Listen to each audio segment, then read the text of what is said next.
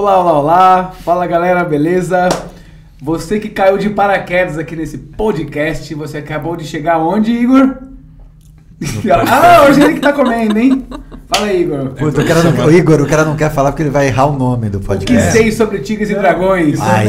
Aí, meu! Olha Esse é o nosso podcast. E você que caiu de paraquedas aqui, você acabou de chegar no melhor podcast da galáxia. Galáxia. Ficou um silêncio, hein, meu? quando Eu falei diria isso. da Zona Relaxa. Oeste de São Paulo, assim. Então, é Tá isso. bom. especializado em artes marciais.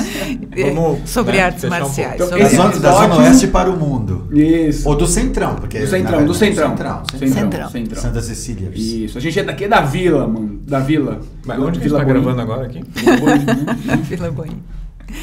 Bom, gente, esse é o segundo episódio de uma mega entrevista com a nossa super Júlia Ruiz. Vocês- Ó, se você chegou na segunda parte, para de preguiça e vai lá assistir a primeira, por favor, ok? Aí depois você volta aqui e conversa com a gente aqui nos comentários, beleza? Vamos dar o início? Vamos, o Márcio é bom nos superlativos, né? É. Super, né? É. E qual que vai ser o super tema de hoje? O super. Ó, não, não, não, na verdade o super tema hoje é o seguinte. No primeiro episódio, a Júlia falou que ela chegou num, num evento do Gil, do Tahiti Mais, onde só tinha ela de mulher. Né? Certo? Se você não viu isso, Vamos volta voltar, lá. vamos voltar. Volta lá. Tinha, ela, ela era a única mulher e os outros todos, além de ser meninos machos, eram todos professores. É, Eram isso. todos professores. Tudo, tudo, tudo macho. E aí, já veio uma pergunta, hein, meu? Ó, editor, treme a tela. Tá tremendo aí? Vocês estão vendo tremendo? Não. Não tá. Avisa. Não tá. Vai Não, tremer. Não manda- vou isso. fazer. A gente manda o cara embora, hein? Júlia, é o seguinte, você sabe que eu sempre achei isso. A arte marcial, ela é bem machista. Entendeu? Se você chegar na academia, tiver uma professora dando aula, o cara vai torcer o bico, né? É, O que, que você acha disso? Qual a sua posição? Porque, primeiro que eu acho que, assim, uma academia sem mulheres é porque a energia daquela academia é Tem estranha alguma coisa errada. tem alguma coisa errada, né? E de alguns anos pra cá, é, aumentou muito o número de mulheres, De mulheres. né? Eu acho que um porque o lugar de mulher é onde ela quer realmente estar, né? E, e eu acho também que existe Nossa! uma o quê? Isso foi pra conquistar a audiência, hein? Caramba, hein? E aí Pode continuar. Me atrapalhou, hein? Manda embora. e aí tem um, um- um lance também que eu acho pela necessidade mesmo, né? Acho que é, a gente tá num- em tempos muito violentos, né? Violentos em todos os sentidos, tá? Violência agressiva, violência de coisas estranhas que aparecem, que passam na TV, violência política, né? Então, eu acho que isso também coloca a, a mulher no lugar que, puxa, acho que se eu fizer uma arte marcial, vou me sentir um pouco mais segura no Mais trabalho, né, na rua, enfim. Fala pra gente um pouquinho da sua posição, o que, que você acha, né? Se você concorda nisso que eu tô É, falando também, tem, tem coisa que eu só posso falar da, da minha própria Sim. experiência, né? E é, é verdade que depois de começar a, a treinar o Kung Fu, eu senti que o meu corpo estava mais forte, eu senti que, que eu tinha um pouco mais de agilidade, e eu acho que tem uma coisa, eu não consegui treinar sandá há muito tempo, eu treinei, eu fiz umas duas ou três aulas e não não continuei. E a gente fez, ai, que saudade, né? Que a gente fazia um- um- uns treinos em dupla, de mais de luta também no, no Tai Chi. Então tem essa parte da gente se sentir é, mais confiante no próprio corpo, né? Da gente estar um pouco, se sentir mais forte, se sentir tem, tem uma coisa, é, a gente está mais mais ligada. Tem uma coisa que a gente usava para trazer Klaus Viana de volta. Se você não viu o primeiro episódio, volte lá na primeira parte da Aê, entrevista para saber um pouco mais sobre técnica clausiana. Mas uma coisa que o clausiana a gente us- usa na técnica é essa prontidão, Uhum. né? Então eu estou presente, o meu corpo está disponível para lidar com o que vier. Isso é uma coisa que coloca a gente num lugar diferente é, do que a gente sempre aprende, que é de se acuar, né? A gente tem, é, vamos dizer, na, na nossa socialização como mulheres, a gente aprende a ser mulher, né? Não é que você, tudo bem, você nasce com sexo biológico, mas você aprende a ser a, a, como é Sim. se comportar como mulher.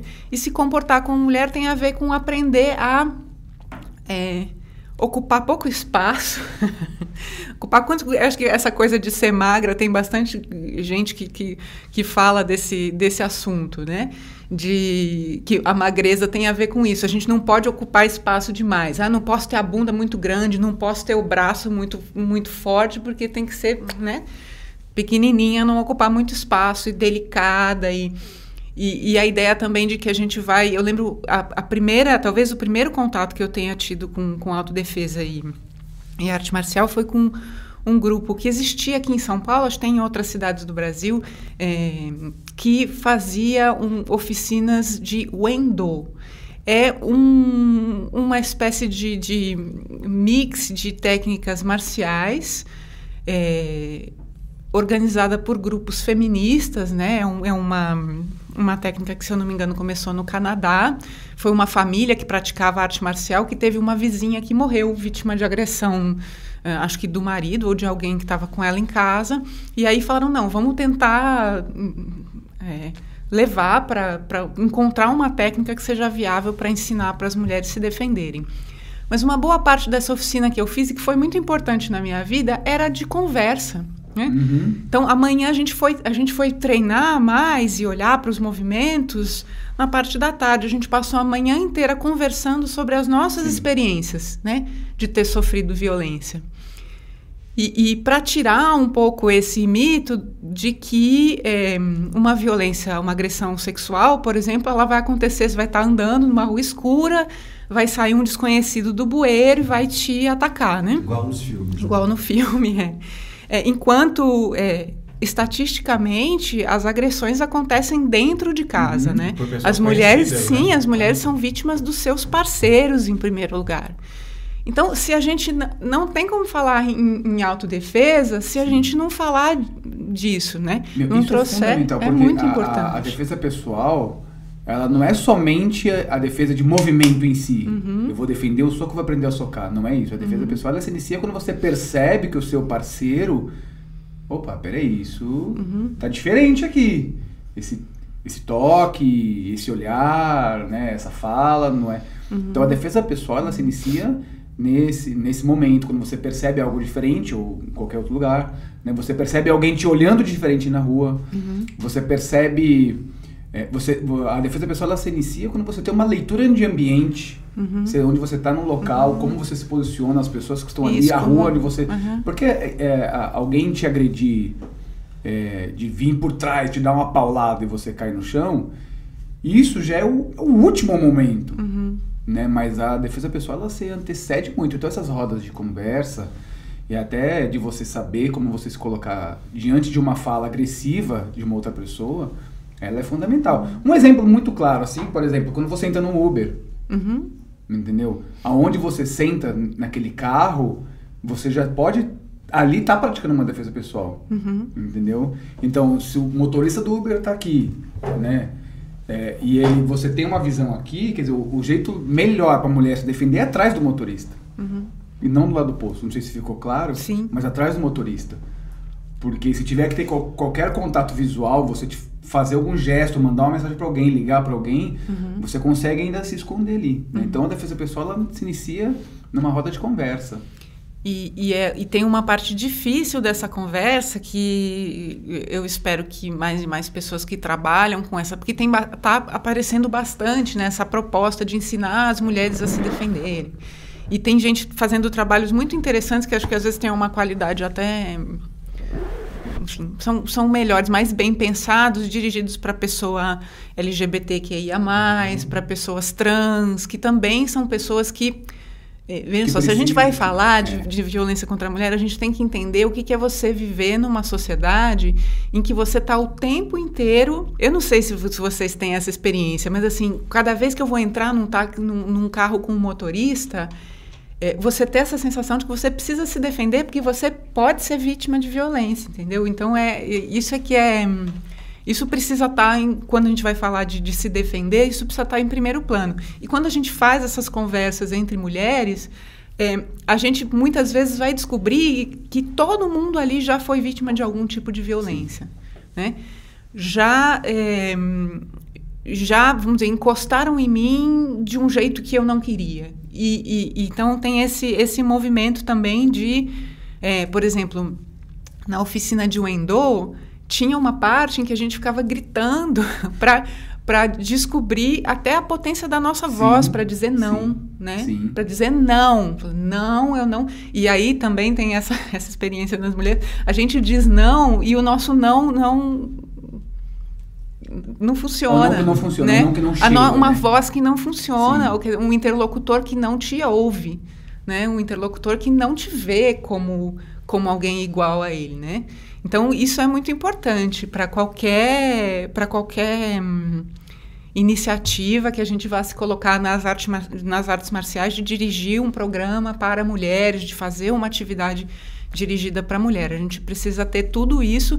A pessoa que ensina, ela precisa saber conhecer mesmo dados sobre violência contra a mulher, entender a experiência das pessoas que o, o, o nosso amigo Gabriel Guarino fez um, uma fala outro dia é, numa roda sobre educação interessante sobre isso, sobre o trabalho que ele, ele fez, uma experiência assim, e o quanto ele precisou, ouvindo as pessoas que estavam presentes, aprender sobre, o que, sobre a violência que elas sofriam, né?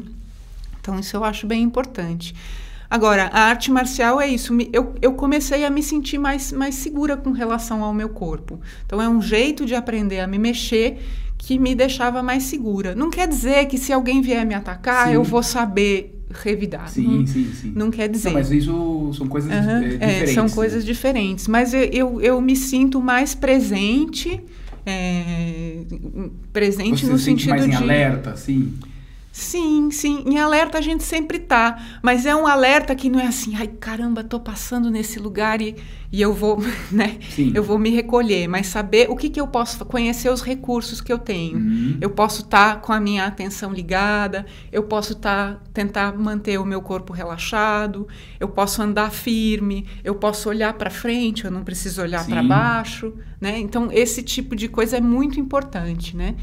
É, aí num, numa prevenção, mas de, de novo a gente está falando de um lugar público. Tem esse lugar muito difícil de falar sobre violência Sim. contra as mulheres, que é assim: eu tô na cama com o cara, eu, eu durmo com ele todo dia.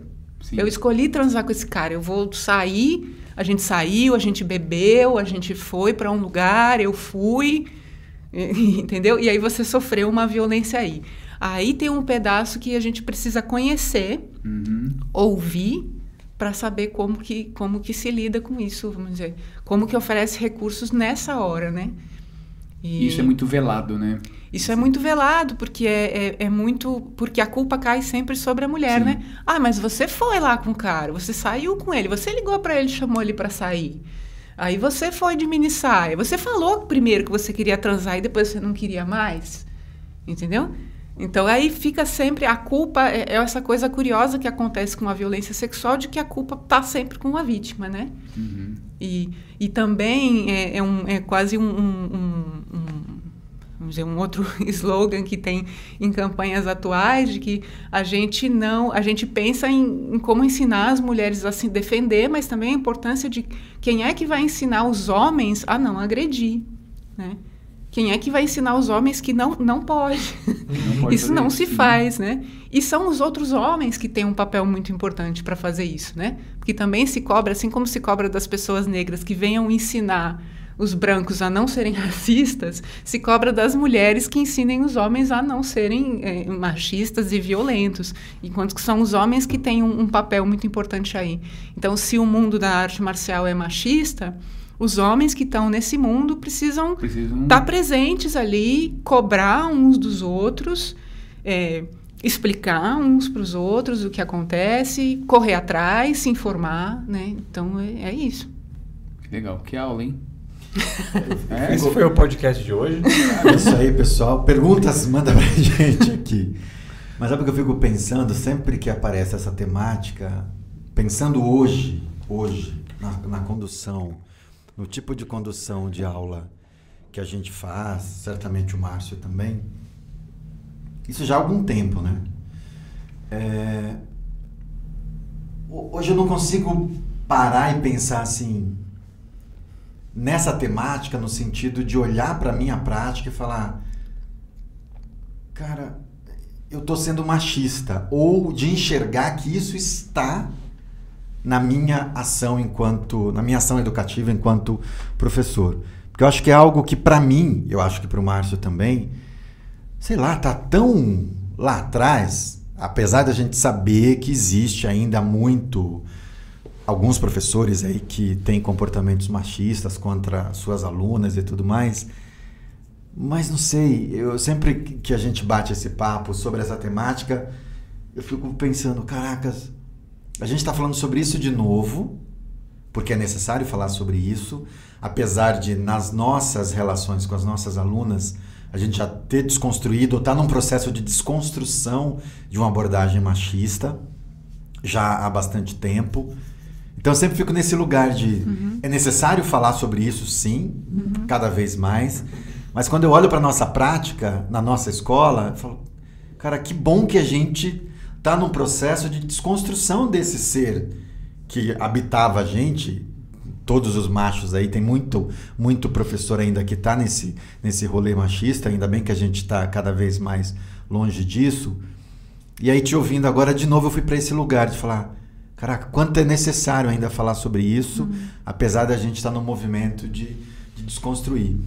É, eu queria te fazer uma outra pergunta que tem a ver com a experiência prática mesmo, a tua observação e a tua leitura dentro do Kung Fu, dentro do Tai Chi e a relação com, com outros irmãos de treino e outras irmãs de treino, o, o quanto esses ambientes que você frequenta ou frequentou, o quanto você percebeu ainda de carga machista neles, ou você tem também uma leitura parecida com a minha de que tem aí um processo de desconstrução de ambientes machistas dentro desses lugares que você já frequentou? Eu acho que nos lugares que eu frequentei de arte marcial, é, a Ponlai, a Huangshan e a, e a Tindiagou, e é, eu acho que tem esse processo de desconstrução que eu acho que começa por dar espaço para as mulheres, né? Por dar espaço no sentido é, de não eu, eu nunca senti de um professor que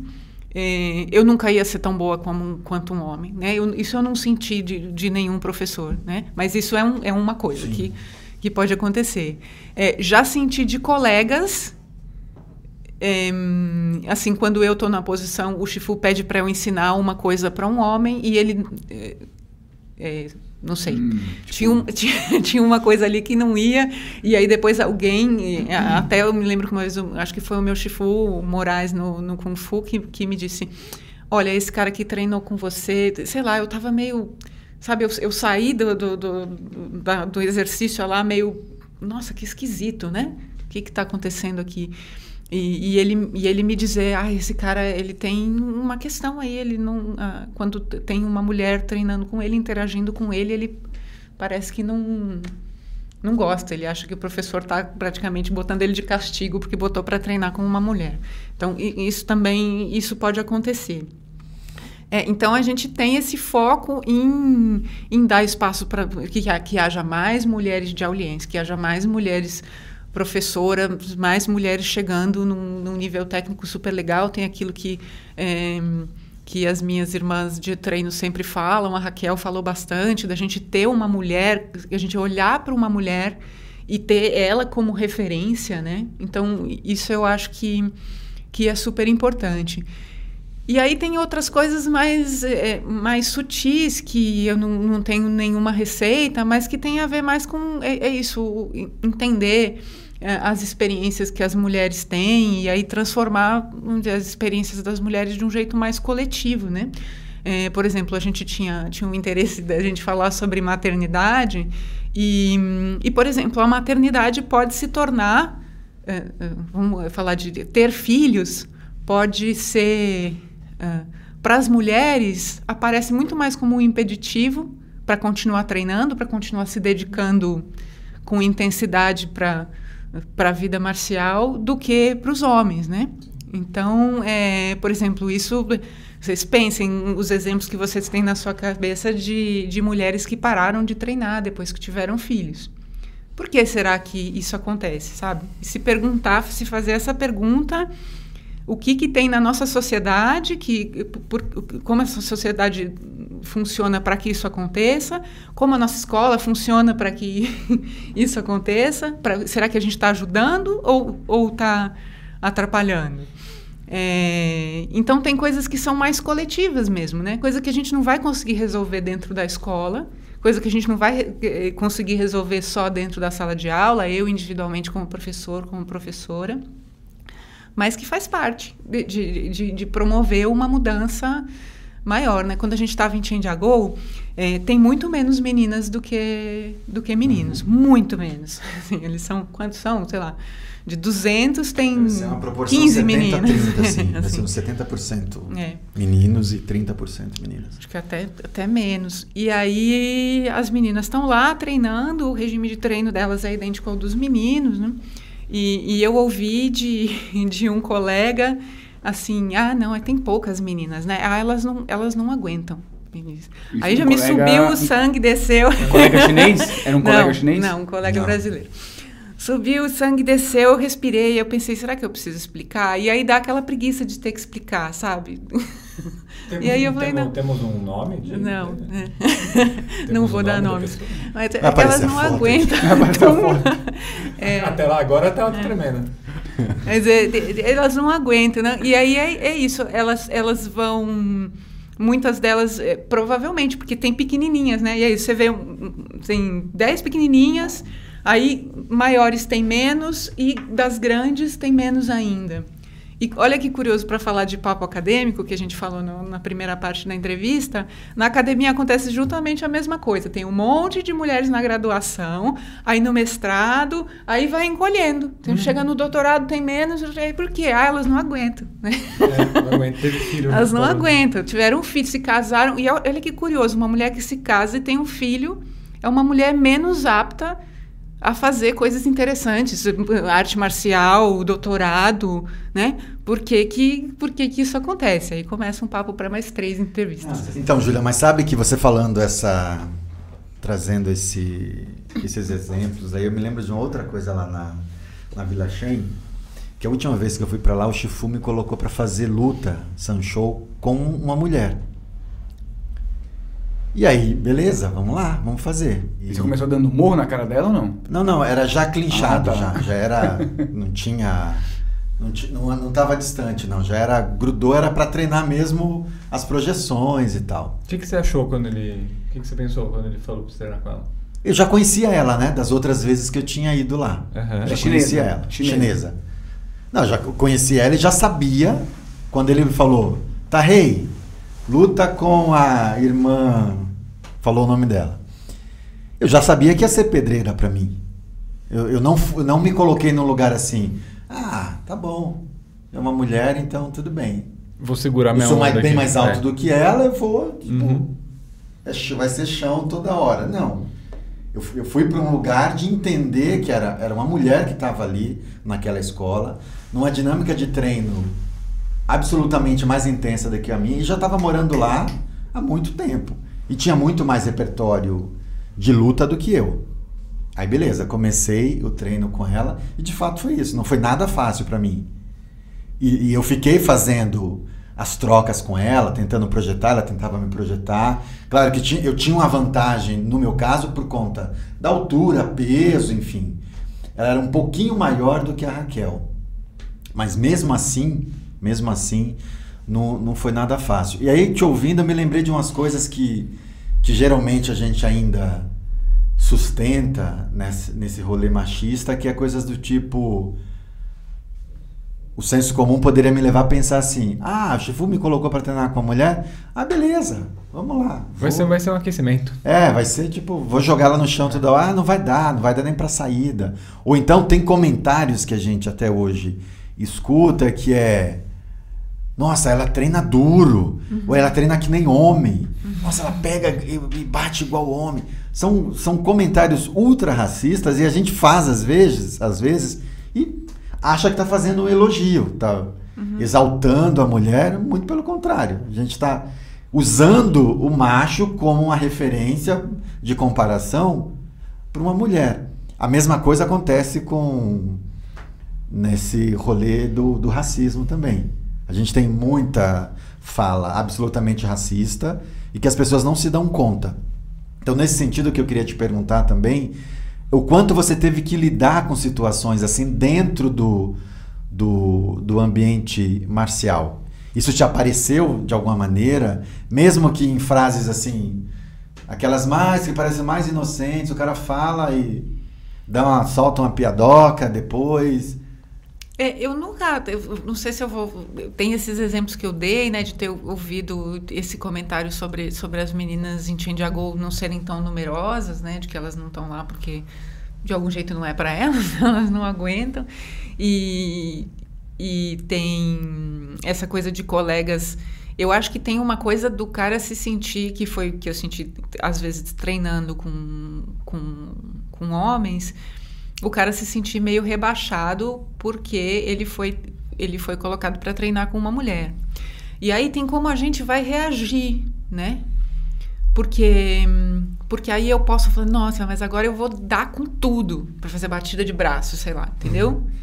E agora eu vou dar com tudo e vou arrebentar. E eu conheci mulheres que são assim, mulheres que arrebentam todo mundo, porque você bota pra fazer uma batida de braço e a menina arrebenta o seu braço, porque eu, eu acho que tem uma pegada assim. Então, eu tô aqui, então eu preciso arrebentar o tempo inteiro. Então, pode ter é, uma cobrança de desempenho nosso também quando a gente está é, junto com, com os homens, porque eu preciso mostrar que ser mulher não é pior do que ser homem. Então, eu preciso ficar o tempo inteiro provando uhum. que, que eu tenho o direito de estar aqui, que eu tenho que eu, que eu, tô, que eu tenho qualificação para trabalhar como, como instrutora, que eu tenho conhecimento, que eu tenho o tempo inteiro. Então, isso é muito cansativo e eu acho que é, eu lembro que a Raquel falou uma coisa assim, ai, ah, eu já tô até cansada de falar sobre isso, porque a gente é, a gente sentir que a gente tem que estar tá o tempo inteiro provando alguma coisa, né? A gente tem que ficar provando o nosso valor o tempo inteiro. Então, e aí e é provar o seu valor o tempo inteiro. Então, eu tenho que ser uma artista marcial destruidora e ao mesmo tempo eu preciso conservar as minhas qualidades femininas. Então eu tenho que ser legalzinha, eu tenho que ser bonitinha, eu tenho que ser, entendeu? Preciso não, não pode, é, enfim, qualquer coisa que saia disso vai ser lido como masculinização e a gente como mulher é educada tá numa posição de agradar. Então a gente tá tem essa coisa de, de precisar agradar, precisa agradar o olhar do homem, precisa ser simpática. Eu lembro uma vez que eu ouvi falar de um experimento, eu não me lembro se era de uma escritora, se era de uma artista, de passar o dia todo sem sorrir. E, e das reações, né? Porque a gente é, né? A gente hum, de ser fofa, de ser fofa. E ela fazer um dia de greve de fofura, não não, hoje não vou sorrir para você, hoje eu não vou ser fofa. E, e é difícil, é difícil, é um aprendizado, é uma coisa que a gente precisa treinar. E, bom, não sei se eu Não, que maluco, né? Porque o oposto, os meninos também, os homens também, os machos também são educados num rolê em oposição à mulher que tem que ser esse, o cara que. Uhum que vai prover a família, que vai fazer isso, que vai fazer aquilo, que vai realizar aquilo. E se ele tiver relação com duas, três mulheres, ah, beleza, ele é o cara descoladão, ele é o, o, o machão, o pegador e tudo mais. Então acho que tem um, uma construção na sociedade assim muito muito ruim do ponto de vista uhum. de favorecer relações mais saudáveis e mais, e mais respe respeitosas. É, você falou na, no, primeiro, no primeiro episódio, você citou bastante o Kung Fu, o Tai Chi, citou bastante Klaus Viana, e você falou desse processo de descoberta, do corpo te ajudar, é, o movimento te ajudar a entender o teu corpo. E aí você tem um filhinho de um ano e oito meses, e até ele nasceu num sábado, até sexta-feira você treinou Tai Chi. Eu queria que você comentasse um pouco pra gente desse processo de descoberta ou de redescoberta do teu corpo a partir da gestação tá. do Joca Jocoso. o, então, quando eu engravidei do Joaquim, eu estava descobri que estava grávida e contei para o Gil, o Chifu já estava quase aqui, o Chifu estava aqui, estava na Argentina. E a gente ia começar um seminário de espada. e eu tinha muito receio no início da gravidez, porque ah, você não quer se mexer demais, enquanto que, na verdade, a, a, tem muito pouco a ver com, com se você vai fazer tai chi ou não, né? O que vai acontecer. É, mas fiz o seminário e aí depois, quando a barriga foi crescendo e o bebê foi se desenvolvendo, eu continuei dando aula, inclusive porque é, o Gil, que é o professor e, e, diretor da escola, precisou viajar a trabalho, então eu assumi todas as aulas, eu dava duas ou três aulas por dia, é, de segunda a sexta. É, primeiro numa confiança muito grande de que aquilo me fazia bem e, e, e, e sentindo que aquilo estava me fazendo bem porque eu acho que qualquer coisa que seja forçada, do tipo também, né, agora tem uma valorização maior, até a OMS recomenda que as mulheres que estão grávidas tenham atividade física, porque antes não, é atividade física, mas, mas não muito, e agora a OMS é, fez uma recomendação de um pouco mais, atividades físicas um pouco mais intensas do que era a recomendação anterior. Mas também uma pressão assim de que vai, você tem que, sei lá, continuar fazendo o seu o seu crossfit como se não tivesse acontecendo nada, isso também né, não, não, não funciona. E, então eu sentia que aquilo me fazia bem. É, eu tenho a sensação, se eu pensar na memória da gravidez, de que eu só é, comia, dormia e fazia tai chi. Porque eu acordava, comia, dava aula, voltava para casa, dormia e dormia para conseguir levantar, comer e dar outra aula de tai chi, aí tirava uma soneca, dava a terceira aula de tai chi. Então, eh, mais para frente na gravidez eu precisava dormir muito. Dormia, dava aula de tai chi, comia. E, e, isso foi foi muito eu achei que foi muito era muito bom para mim. Eu sentia que era muito bom. E tinha hora que eu pensava já, já, com a barriga grande que tinha que levantar e dar aula e tava calor sei lá. E aí eu tinha que pegar Uber para ir lá no teatro oficina dar aula pro pessoal aquele calor aquele lugar quente.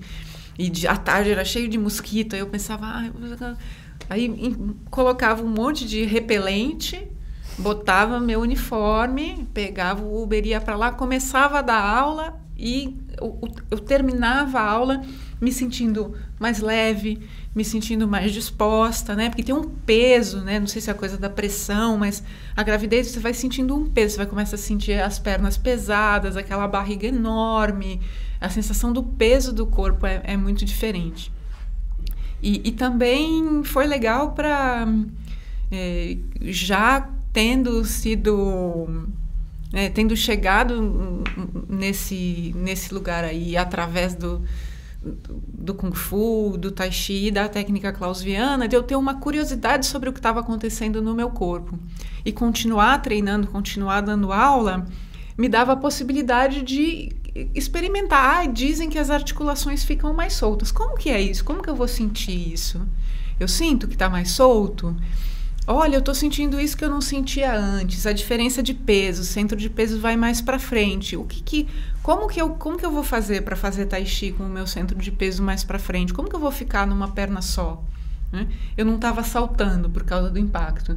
E aí também adaptar, né? Fazer, sei lá, formas de, do, do kung fu que, que tinha chute saltando e não e, e sem saltar. Então eu preciso entender a estrutura daquele movimento, a estrutura daquela é, daquele taulu para entender como é que eu vou fazer vamos dizer, um chute furacão sem saltar, preservando alguma coisa ali, que é a coisa que eu entendi, claro, que outra pessoa podia entender outra coisa, preservando ali uma, um, uma, uma coisa essencial daquele movimento que eu vou fazer sem saltar.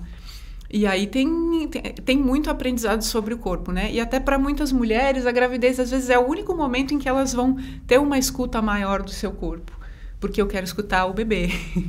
e aí que eu quero escutar o bebê, e aí eu descubro, será que é o bebê ou será que são gases? E aí eu descubro que eu sinto, que eu consigo saber. Você olha, uma coisa. Olha, pa- tá passando pelo. Ah, não, são gases, porque olha, tá dando uma voltinha aqui pelo meu intestino. Ou não. Ou é- tem hora que a gente não sabe mesmo. Mas é, a, a, a gravidez favorece é, essa, essa escuta, essa descoberta do seu corpo. Então, acho que tem é, as mulheres que querem continuar praticando grávidas, e, mas também com muito respeito com do que você está sentindo, né? Porque se algum momento, acho que teve dias que eu falei, não, hoje não vai dar para ir dar aula, eu preciso descansar. E aí descansa. Que imagem boa essa, né? É, treinar, comer, dormir. Sabe, é Treinar, coisa. comer, dormir. Não? Será que eu tô- Acordar, treina, come, dorme. Se- Será que eu tô Né? grávido? Você só faz isso? Porque meu dia, basicamente. É. Deu uma vontade? É, bom, de era uma, dormir. uma Dá vida uma- boa, uma vida boa. E, era muito legal fazer aula com você naquela época, porque é, mesmo antes do início da gestação, eu fazia as aulas e cada pessoa tem o seu estilo né, de dar aula. E, e foi, foi bacana, assim, com o progredir da, da gestação, você ia mudando um pouco o estilo também de dar Uhum. aula, porque você estava passando por um monte de mudanças, né? Então ia percebendo uma introspecção também nos movimentos, parava, ficava um tempo maior. Uhum. Era muito bacana, assim. é, Eu não sei se a gente já come- comentava sobre isso. Acho que, acho que você não, mas a- a, Sofia me fez um, um- comentário uma, uma vez sobre isso. Ela falou: Ah, eu gostaria até de conversar com você, porque foi interessante, porque a aula ficava diferente. E, e eu acho que isso é bom para os alunos também, né? Isso também está lá no texto da revista Taishi Brasil, algum comentário sobre isso, né? É, os alunos poderem ver o, o movimento num corpo diferente. Então são né, dois professores em um. Ô, Julia, inclusive você fez um artigo para a revista Teste Brasil sobre isso, não foi? Isso, isso. Falei, falei desse, desse assunto. Era uma edição especial sobre mulheres no, no Tai Chi. E o Levis Litz, que é o editor da revista, fez o convite para escrever. Foi muito difícil escrever, porque eu tenho um filho pequeno, não consigo parar para escrever. Mas, mas consegui. Foi um texto super de, de testemunho, muito, muito solto, muito honesto sobre a minha, sobre a minha própria experiência, né? E aí fala um pouquinho dessa sobre a, importância do, do- lugar das mulheres na arte marcial, né? E a gente estava falando aqui, então quando a gente fala de mulheres na arte marcial, a gente fala sobre é, sobre isso ser uma coisa que nos ajuda a nos defender numa sociedade que que é violenta, né, contra as mulheres. É, eu acho que hoje em dia também tem uma coisa estética que pode estar trazendo algumas mulheres para arte marcial, que eu não sei se é, é um melhor caminho. Espero que as mulheres que chegam por esse caminho descubram outras coisas. Mas de ter uma estética mais, né, da mulher mais forte, da mulher ser forte, da mulher ser mais musculosa, não ser um corpo só muito frágil, né? Eu acho que tem um, um, um crescimento dessa, desse apelo estético também e de você se ver, da mulher se ver nessa posição de, de lutadora, vamos dizer, de guerreira. Isso é uma coisa que que está que tá crescendo. Então a gente vê muitas contas de Instagram, de, de mulheres mostrando a sua própria prática, de, de mostrando o seu corpo também nessa nessa pegada de mulher guerreira, outras que publicam fotos de artistas marciais mulheres. Então, isso, acho que tudo isso é, é relevante, mas acho que a gente tem muito para pensar, né? Que como a gente estava dizendo aqui, é, a arte marcial não fica só no, né? Para qualquer aluno seu, Márcio, você diz, né? Não é aprender a socar e a chutar. Tem, tem esse essa transformação, essa capacidade de se observar e, e aquilo que a arte marcial vai te pedir, vai te pedir que você se transforme, que você mude, que você mude seu jeito de olhar as coisas, que você mude a sua opinião sobre você mesma. Então eu acho que hum, eu acho que é isso que precisa ser é, valorizado para trazer as mulheres para a arte marcial, para acolher as mulheres na arte marcial, para abrir caminho para as mulheres na arte marcial. A gente não precisa vender para as mulheres chutes e socos. Se a gente não vende para os homens chutes e socos, é, não é isso que a gente vai, vai vender para as mulheres, né? E aí acho que aí de novo aquilo que a Raquel dizia, a gente quanto mais mulheres professoras a gente tiver, quanto mais mulheres maduras no caminho marcial a gente tiver contando as- os, os seus caminhos e, e- e a sua experiência para as outras mulheres, melhor. E se alguém quiser le- ler o artigo, a revista inteira tem disponível? Como que Tem é? disponível em PDF. Acho que a gente podia colocar o colocar link o link ali na embaixo. descrição Na descrição? do vídeo. Na descrição Pode do ser? vídeo. Pode, claro. Tá bom. O, o Júlia, e ainda na seguindo um pouco essa provocação que eu fiz antes da descoberta do movimento e do a partir do usando o corpo como como instrumento, o que que você consegue trazer pra gente que você conseguiu perceber de mudanças no teu movimento depois do nascimento do Joca? Que conexões você conseguiu fazer, mesmo não estando com a rotina de treino é, intensa como você tinha antes? Mas o que, que, que conexões foi possível fazer a partir da descoberta, das descobertas de movimento do Joca? Que conexão você faz com o teu É, tem uma. Uma vez a gente postou, fui eu que coloquei no Instagram um vídeo que o Gil fez, o, o, o Joaquim tá pequenininho em cima da cama e eu tentando fazer lá o Jailu uma vez a cada lua nova, assim, porque não dava, no comecinho não dava mesmo para treinar, eu não, eu não tava disponível para treinar, tentando voltar a fazer a forma, então tem esse o bebezinho, assim, eu tentando treinar ali no fundo, é, do jeito que dava, né? É, e aí teve, um, ah, teve uma, uma prima, ela é discípula do Tim Shawan, Oksana, russa, que ela repostou a minha foto dizendo uma coisa muito interessante. Ela é mãe também, o filho dela já é bem maior. E ela falou assim: às vezes as pessoas me perguntam, ela colocou o nosso vídeo com, com esse comentário. As pessoas me perguntam como é que eu fiz para me tornar discípula, né? E ela falou: eh, se eu, um pouco nessa pegada, se eu já tinha um filho e já tinha não sei quantos anos de idade. Ela falou: é, é assim, a gente treina como dá, do jeito que dá. E, e nesse momento em que a gente está mais vulnerável, a gente está mais frágil também, né? Porque o corpo está cansado, porque a gente não dorme, a gente acabou de gerar uma pessoa na barriga, então é, é esse, esse pedaço, é, o corpo está cansado, está precisando descansar. E ela falou que o corpo também aprende é muito mais. é. Ela dizia isso na postagem dela. O corpo está aprendendo muito mais rápido. E é quase que. Então, então, acreditar que cada repetição que você consegue fazer vale. Né? E, e acho que antes eu tinha mais uma coisa assim: é isso, cada vez que eu conseguir parar um pouquinho e fazer lá o Jailu, tô ficando só na o Jailu, porque às vezes eu não consigo, não consegui retomar todas as formas que, que eu sabia fazer. Então, se eu consigo parar e, e praticar Jianjuan, se eu consigo parar e fazer, aquilo é muito importante. E é do jeito que dá. Ai, ficou, foi super legal, nossa, a melhor execução do já fiz. Não.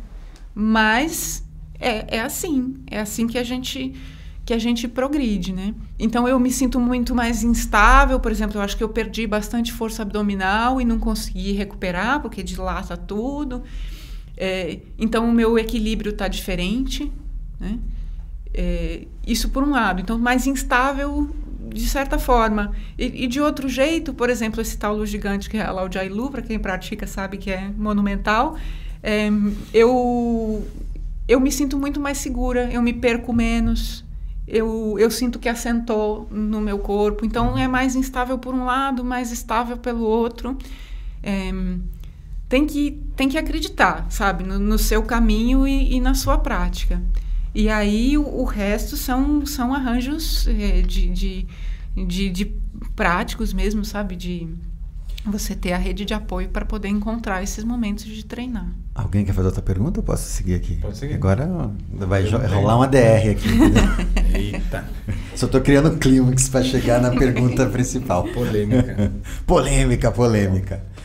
Não, sabe uma coisa que eu sempre, sempre acho fascinante na história de vida das pessoas? Eu acho que é perceber um pouco os caminhos que a gente escolhe trilhar. Seja, você, você começou falando do teu processo de formação, da tua experiência com o flamenco com, os 12, com 12 anos, está no primeiro vídeo. Depois, o processo de formação, a, a dificuldade com, com educação física, enfim, por N razões até os bullying que você sofria. Depois vem um processo na fase mais adulta, na tua formação acadêmica, rádio TV, antropologia. Depois teve essa vertente de seguir uma, uma, uma carreira acadêmica. paralelo a isso, teve todo o teu processo ligado aí à militância mesmo, a, a um, uma ação mais de preposição diante dessa sociedade capitalista, ta- etc, etc. Depois tem um processo que você encontra o Kung Fu e tem uma virada de página na tua vida. Depois vem o Tai Chi. E o Tai Chi também te impulsiona para um outro, para um outro momento de vida. Vem a nossa relação, vem o Joca e é uma outra, um outro momento de vida. O que me fascina em histórias assim, a gente escutou isso do Lute também na história do Lute, é olhar para essa construção toda, isso que te constituiu, e perceber que as coisas elas não são. Apesar de hoje você não estar tão mergulhada na antropologia, todo esse teu processo anterior te serviu muito e até hoje é muito útil para as coisas que você faz hoje. Seja com Tai Chi, seja nas traduções, seja na relação com Joca, enfim. E, e aí, eu, de alguma maneira, nem sei muito bem como te perguntar isso, mas eu queria que você falasse um pouco da importância desses elementos todos que constituem a vida. Eu consigo Não dar só. sentido para minha vida agora. Não só a tua, mas sei lá, de tantas pessoas, porque eu acho que é diferente. A gente como discutiu isso no outro podcast aqui, eu, Márcio, que o Márcio desde o começo ele tinha essa coisa do ah, eu Kung Fu. E que acho que é fascinante alguém já ter isso. E ao mesmo tempo ele chegou a falar, não, mas eu queria estar num lugar também, às vezes, de ter uma dúvida se era isso. Eu não tive isso. O Márcio não teve isso. Ao passo que eu tive relações com Kung Fu e com Tai Chi de, num pulso, assim. Agora eu tô super mergulhado no Tai Chi. Aí depois, não, por uma necessidade social e econômica, eu dou uma estacionada no Tai Chi e vou aqui na beirada seguindo uma outra coisa. Então, eu acho que tem essas dinâmicas que é bem comum na vida de todo mundo, mas de alguma maneira todas as coisas que eu fiz me são úteis, me são úteis para, inclusive para as aulas de Tai Chi que eu dou. Eu não, não Viajei tenho... agora. Entendi. Eu não tenho nenhum dado sobre isso, mas eu acho que essa, essa história de que você vai fazer uma faculdade ou encontrar uma coisa e aí é nessa hora que você escolhe sua faculdade que a sua vida se define, né? Define quem você vai ser, com quem você vai andar, que roupa você vai vestir. Isso não não acontece. Se alguém tá, vai prestar vestibular aí e ainda não sabe, isso não acontece, isso, é não funciona. Ou, só, ou É. só, só acontece por um período. Ou também. acontece por um É. período, depois não. Então, é, eu, eu acho sim que, que as coisas todas se somam. Eu acho que as minhas escolhas, a minha trajetória teve a ver também com ficar no que era mais familiar, o que é, o que é sempre importante para todo mundo, né? Não é ruim também ficar no que é mais familiar. Os meus pais têm formação acadêmica, o meu pai é sociólogo, aquele ambiente, aquele tipo de trabalho era um trabalho que eu já conhecia, né? Que eu via o meu pai fazendo, que eu via Professor. meu pai professor também. É, então, então era, era esse o mundo que, que eu conhecia. É, e, e aí depois saí para ir um pouco fazer coisas diferentes. Então, quando eu me formei em rádio TV, eu fui trabalhar numa organização, numa ONG, né?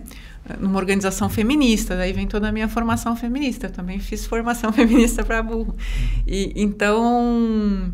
e aí teve esse intervalo e aí eu senti que eu queria voltar a estudar porque eu gosto de estudar, né? Eu gosto de ler, gosto de conhecer a fundo as coisas que que me interessam, né? Então isso também foi uma coisa que me, me, me levou para o caminho acadêmico. E, e aí a gente vai amadurecendo mesmo, entender que ah, de- todas essas coisas podem convergir. Eu, como eu estava dizendo, eu não sinto que eu sou uma pessoa antes e depois, eu sou a mesma pessoa é, que, num dado momento da vida, encontra o espaço para fazer aquilo que, que, que, que é mais importante, né? Que vai ver que já estava já tava lá uma vontade de fazer isso. E aí eu queria. hum, Eu queria muito encontrar. Será que eu tenho que fazer outra faculdade? Será que eu tenho, olha só que contradição, eu que odiava educação física e fazer uma Fazer faculdade de educação física? Hoje Eu até hoje isso eu agora. penso Será que eu tinha que nisso. fazer educação física? Acho que eu tinha que fazer educação física. Pra ou- virar essa professora é, para mais- virar a professora que eu gostaria de, de ter encontrado. Mas você sabe que eu, eu já falei isso em outros, outros episódios aqui. Eu fui fazer educação física porque o meu professor, ele é um cara que acolhia. Aham. Ele não deixa, não, não tinha bullying. É, ah, se a pessoa tinha dificuldade, se a menina não gostava de jogar basquete, ela. Não, não tinha essa. Vai jogar, você tem que aprender. Então ele, todo mundo estava ali. Então, é, isso para mim pra foi muito importante como meu professor de educação física. E por isso que eu sempre tive essa coisa, de, caramba, eu quero estudar educação física. Porque o primeiro momento que o indivíduo pode ser deixado de lado na sociedade é numa aula de educação física. Se aquela pessoa que é mais, aquele criança que é mais gordinha, que não tem habilidade para jogar um futebol, ele vai ser o último a ser escolhido, vai, vai ficar se sempre de lado, vai levar, a- a- ele vai dar um jeito de levar um atestado. Ó, professor, não posso fazer aula hoje Aham. porque eu tô com um atestado aqui. Entendeu? Aliás, vamos só os educadores físicos, Físicos. aí. Muda essa metodologia de formar time, de escolher. De um que escolhe De o um que outro. escolhe o Rapaz, outro, cara. isso é difícil. Eu sempre ficava por último também, que era o gordinho É do- mesmo? da lancheira. Sério, gordinho? É. Cheira. Eu sempre ia pro gol. por último. Eu sempre ia pro gol. É mesmo? É, não, eu contei no outro que eu, eu fui pro gol, depois eu fui pro handebol, né? É, Então, sempre eu fui duas vezes rebaixado. Muda essa metodologia Eu, de escolher. eu gostava mais quando tinha umas coisas de atletismo. Salto à distância, salto em altura, corrida. Aí eu, aí eu gostava um Na minha pouco escola mais. nunca aí eu me teve. divertia mais. é. Nunca teve. Era Minha raro, escola era, era tipo raro. o primeiro semestre Duas vôlei, vezes por ano. segundo basquete, terceiro futebol e quarto handebol. Assim, era isso. É, não, a gente era, era mais ou menos isso também, mas era uma dinâmica bem interessante, assim. Ô, Júlia, você se sente pre- preparada para se defender de algum alguma ameaça externa por conta do Kung Fu e Tai Chi? Como que você, você, você encara isso? Você- Assim, não preparada para dar porrada em alguém, Encontrei mas, uma resposta aqui. sabe, preparada para você... Aí eu assim, olha, quando, Você pensa em corta, ameaça Pelo externa. não me sinto nada preparada. Pelo Agora, pelo meu, vou pro arrebento. Não corta não, coloca Não, isso isso. corta. Eu quero haters. Eu quero haters. Esse cara aí. Mas sabe, porque É, tem toda essa sim. estigma de defesa pessoal e tudo Sim. mais, né? Então é um, é um assunto que a gente tem debatido bastante aqui, se o Kung Fu e Tai Chi é uma defesa pessoal, se a pessoa está preparada. E que você falou em ameaças externas, eu acho que não sei porque eu tenho cabeça de ciências sociais, Hum. mas eu já penso em aquecimento global, Isso, vai por aí. dá Quinta Guerra. Mundial e, e apocalipse, sei É, lá. É porque E- eu imagino Aham. que dentro da sua casa você não tem uma, uma ameaça, né? Não, não. ele- o joga que, que às vezes, eh, quando ele vira ao contrário, e aí ele fica com o pé na minha cara e eu tô dormindo e de repente vem pá! E aí eu acordo tomando um chute. E, mas eu, eu penso nesse tipo de, de ameaça, assim, essas ameaças coletivas e, enfim, o, o jeito que, que o mundo está agora. E aí acho que teve uma live que a gente fez, né, quando eh, o Gil organizou aquelas conversas sobre, sobre Tai Chi pelo Instagram. Como é que chamava a série? Ano passado. Arte É, de viver. Arte de Viver. A gente conversou sobre isso e eu acho que sim, são são duas eh, artes marciais que me ajudam muito a, a atravessar a barra pesada, né? Então, a barra pesada individual e, e- e coletiva também. E, e eu acho que. hum, Porque é isso, porque a gente sabe que só tem um jeito de aprender as coisas, só tem um jeito de, de cultivar a sua força, que é continuar repetindo, é insistir, tem a disciplina, tem tem a própria é isso uma coisa de, de saúde vamos dizer né? Então eu, eu me sim- hoje eu, eu senti que a, a minha prática é basta ou me ajuda a manter o meu corpo mais mais disponível de ter uma prontidão assim é importante mas também por exemplo o tai, o tai chi tem isso de, de me ensinar a relaxar e assim, mas não é que me ensinar a relaxar, eu vou fazer duas aulas de tai chi e eu vou sair relaxado. A gente precisa saber que não é que não é assim que acontece, mas durante anos de prática você percebe que você vai que o seu movimento vai ficando mais relaxado, mais preciso, mais relaxado. Então por aí. É, então me ensinam me ensinam isso. Se tiver uma coisa que eu que eu uh, da arte marcial que a gente possa deixar para o Joaquim é isso, assim, como, como isso nos ajuda a atravessar momentos difíceis com mais serenidade. Respira, continua, né? sem É, garantia nenhuma. Esse é um ponto que a gente até falou em outros episódios, né? Que as artes marciais, o Tai Chi o Kung Fu, eles tiveram seu ápice em momentos de grande conflito na China. E serviram, inclusive, para ajudar as famílias a lidar com esses conflitos e fazer essa travessia. É muito curioso isso. Me deu uma vontade agora de falar com você. Isso não precisa entrar, tá? Aí vocês decidem. Eu acho que por conta do tempo não vai rolar. Mas acho que seria legal a gente trazer essa ideia de coletivo, de coletividade que você deu um, uma faísca Sim. aí na tua fala. Mas eu acho que não vai dar tempo para a gente fazer isso, por conta do, do que a gente tem que fazer. Porque eu acho que tanto no Kung Fu quanto no Tahiti, o espaço coletivo que é criado ali no ambiente de treino, ele favorece o desenvolvimento do professor, fa facilita em, em determinados casos, e sobretudo favorece o desenvolvimento dos alunos. E quando você fala dessa preocupação do coletivo, dessa leitura que você tem do coletivo, eu acho que seria bem legal se a gente conseguisse fazer essa essa associação entre o fora do ambiente de treino enquanto espaço coletivo e o cuidado que a gente tem que ter com esse espaço e aquilo que se manifesta na sala de aula. Mas é só um desejo, quem sabe, para um outro episódio. Você já competiu, né, no Kung Fu? Uma vez. Como foi a sua experiência? Também nunca achei que fosse gostar de competir, porque a única coisa que eu conhecia eram os jogos internos da escola, que eu odiava, eu não queria, eu chorava, me escondia embaixo da cama, que eu não queria ir. Mas você curtiu competir no Kung Fu? Muito, muito. Você sentiu um dragão por dentro, assim?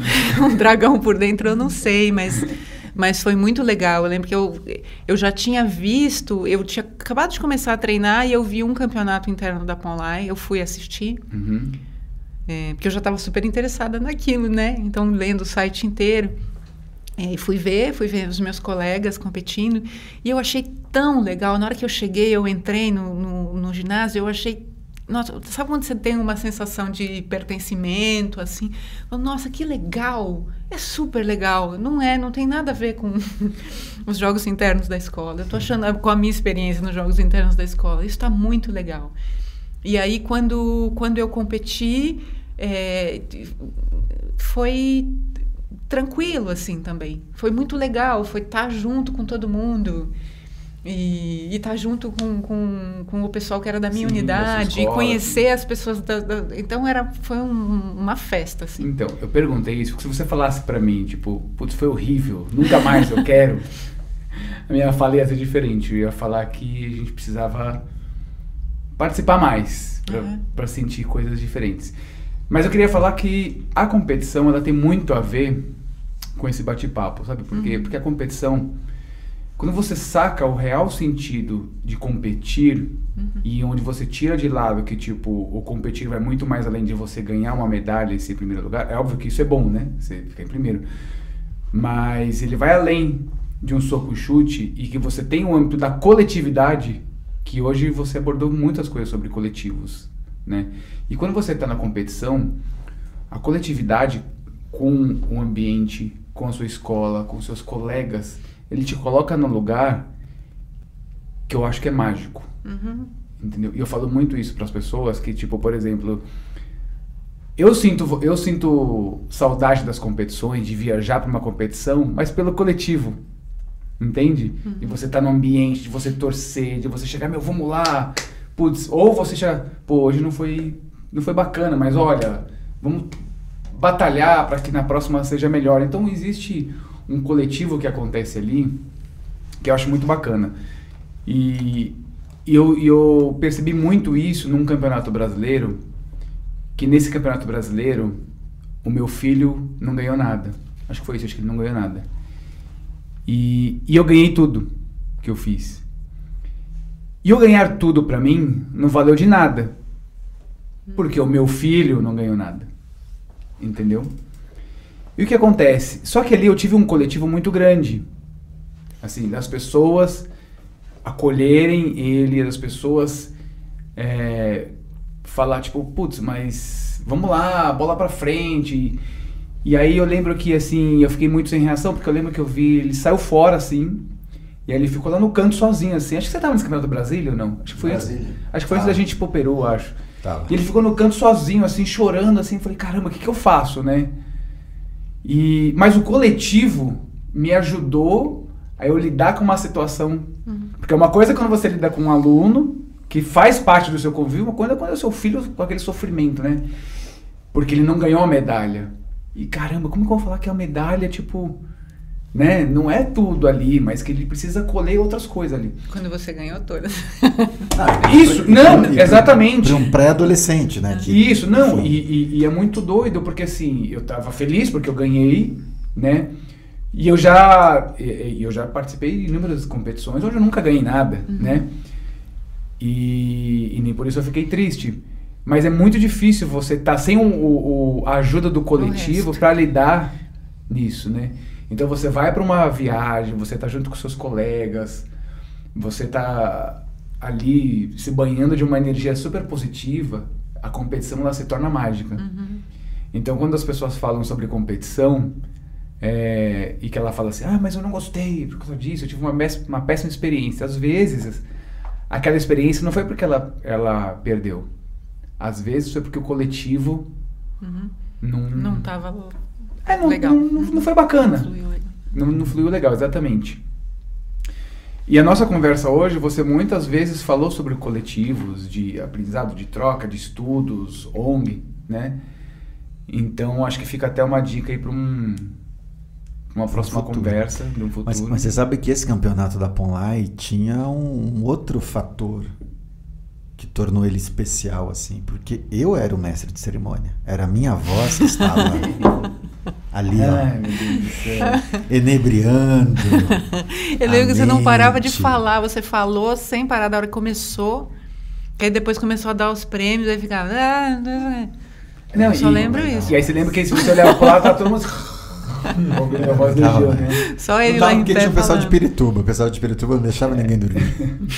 Não, mas é isso, é... Por isso que eu te perguntei sobre a Muito bem. Muito bem. Que papo, hein, turma? Mais alguma pergunta para vocês? Tranquilo? Tá bom. Júlia, tudo Tô bem? pronta. aham. Tá, tá pronta? Para quem tinha dúvida se Confo e Taiti ajuda para os momentos de embate, tá aí a resposta. É isso? É isso. Quero te agradecer pela presença em nome Muito aqui do, dos tigrones todos. Tigrones. Patetas todos. Agradecer pela audiência de vocês. Não esqueçam de compartilhar o vídeo, curtir, deixem comentário. Aí também deem sugestão de convidados, de Tema. A gente está fazendo uma série de, de entrevistas agora, mas a gente vai em algum momento aí voltar a fazer rodadas temáticas só com nós três aqui para a gente voltar aí Uhum. a trazer alguns conteúdos diferentões. E até É escreve isso? aí, né? De repente o pessoal pode escrever, não, não, não, não fica só vocês, não. Só Pode vocês ser. três é chato É pra chato, caramba, é, né? É. chato, traz gente de fora, né? É isso? Ou se quiser tirar um dos três também, fica. Se quiser tirar um dos três também, um dos dois também pode tirar. É, É isso. isso. valeu, gente. Valeu, pessoal. Valeu.